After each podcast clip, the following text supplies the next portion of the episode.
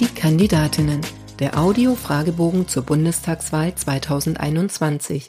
Mein Name ist Susanne Lang. Ich bin Journalistin und werde bis September Politikerinnen, die direkt für den Bundestag kandidieren und Lust auf das Podcast-Projekt haben, zu ihrem Engagement befragen. Was treibt sie an und wie wollen sie Politik verändern? Diesmal mit Anniko Merten, geboren 1982, Kunstwissenschaftlerin, Initiatorin eines Gründerinnenforums und Direktkandidatin für die FDP im Wahlkreis 50 Braunschweig. Frau Merten, wann war für Sie klar, ich möchte Abgeordnete im 20. Deutschen Bundestag werden? Das war nicht so geplant. Ähm, manch einer, der für ein Mandat kandidiert, plant das ja Jahre im Voraus. Aber äh, mein Leben ist in den vergangenen zwei Jahren ordentlich durcheinander geraten. Ähm, mein Mann Kai verstarb im April 2019 und danach war nichts mehr, wie es war. Ich hatte eine lange Zeit der Trauer, die mich nachdenken ließ und mir war klar, dass das Leben weitergeht, mit mir oder ohne mich. Aber ich wollte, dass es mit mir weitergeht und wie auch immer das aussehen wird. Und ich habe alles dafür getan, dass es weitergeht, habe an mir gearbeitet und meinen Weg zurückgefunden, dank auch vieler Freunde und einem starken Netzwerk. Ja, und dann kam Corona und für mich als Kunstwissenschaftlerin, die viel auch international und ehrenamtlich gearbeitet hat, bedeutete das dann nochmal einen Umschwung.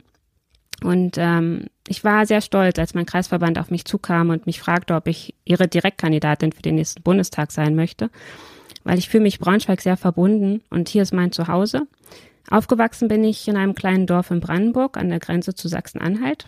Also nach Braunschweig kam ich wegen des Studiums an der Kunsthochschule hier. Ähm, und ähm, ja, politisch aktiv war ich schon lange.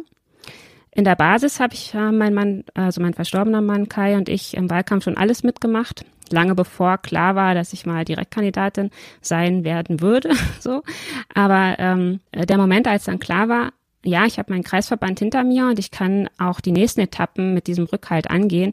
Die haben mir gezeigt, dass es richtig war, mich dafür zu entscheiden. Und ähm, ja, nun möchte ich in Berlin für die Kreativbranche einstehen und ihnen eine Stimme geben, weil diese Branche, die Kunst und Kultur, aber auch der Tourismus und die Gastronomie haben ja ganz schön gelitten unter Corona und die FDP kann ein starker Partner sein. Und ich kann das in Berlin hoffentlich dann auch umsetzen und mich einbringen dafür.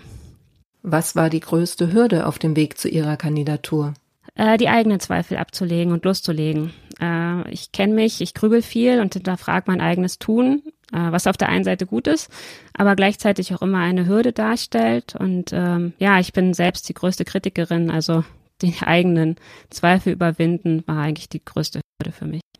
Erklären Sie in drei Sätzen, was Sie als Bundestagsabgeordnete erreichen wollen.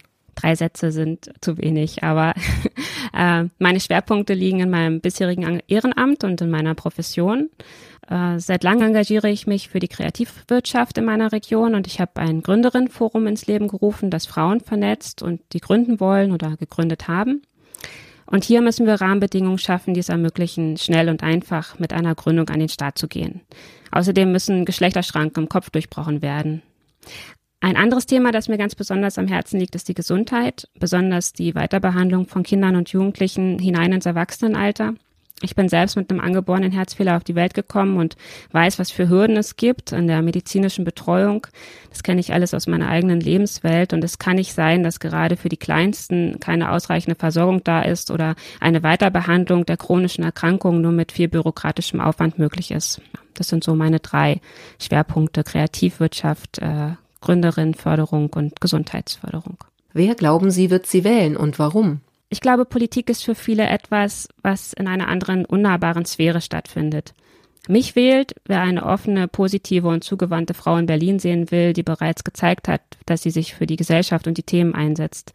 Und natürlich ähm, würde ich mich freuen, wenn ich möglichst viele Braunschweigerinnen und Braunschweiger von mir überzeugen kann und ich ganz besonders in meiner Löwenstadt ein richtig gutes Ergebnis holen würde.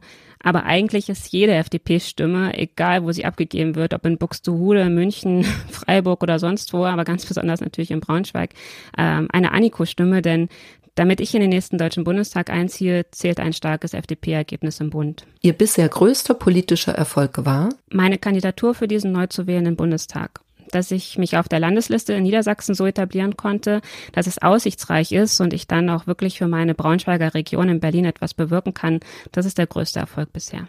Welche Ecken sollte man in Ihrem Wahlkreis einmal gesehen haben? Ah, es gibt hier so vieles. Das Braunschweiger Land geht bis in den Harz, hat geschichtsträchtige Orte wie Königslutter oder die Nähe zur ehemals deutsch-deutschen Grenze. Aber auch das Pheno in Wolfsburg, das Otterzentrum in Hankensbüttel, den Kunsthof in Merum oder auch den Industriepark Ilse Hütte. Alles super empfehlenswert.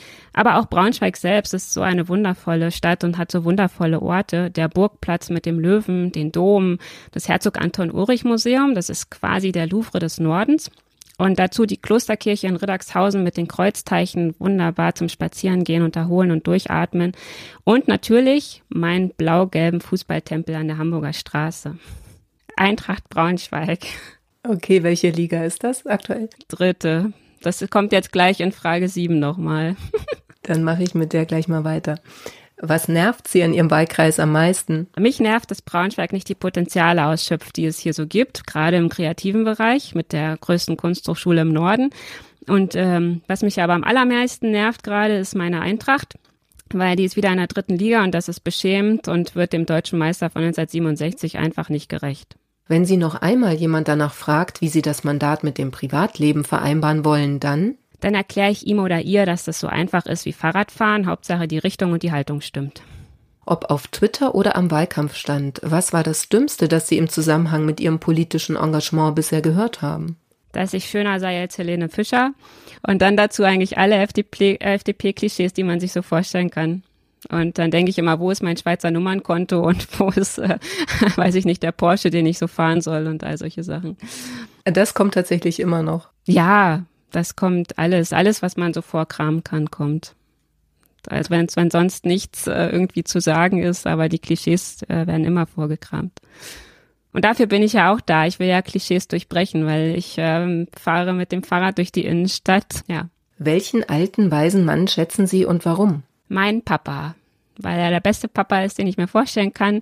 Und er hat drei Mädels die er hat, äh, also meine beiden Schwestern und mich, äh, ganz wunderbar aufs Leben vorbereitet. Und ähm, wir können selber einen Teppich verlegen, eine Bohrmaschine funktioniert und alles, äh, wir können das alles selber machen. Wir können uns als Frauen ähm, ja durchsetzen und er äh, hat uns ähm, zu starken, drei starken Frauen gemacht und deswegen mein Papa.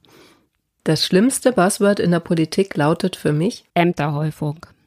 Ämterhäufung ist das Buzzword, ist, äh, ist auch das, das Schlechteste, was ich mir vorstellen kann. Passiert leider viel zu häufig und ich frage mich dann immer, wie man ja so viele Ämter äh, wirklich anhäufen kann äh, und dann trotzdem der Meinung ist, dass man allem gerecht werden kann. Ich glaube, dass irgendwann ähm, geht das halt nicht und ähm, deswegen ist das etwas, was irgendwie äh, oft passiert, aber eigentlich nicht passieren sollte, dass man zu viel auf die eigenen Schultern lädt.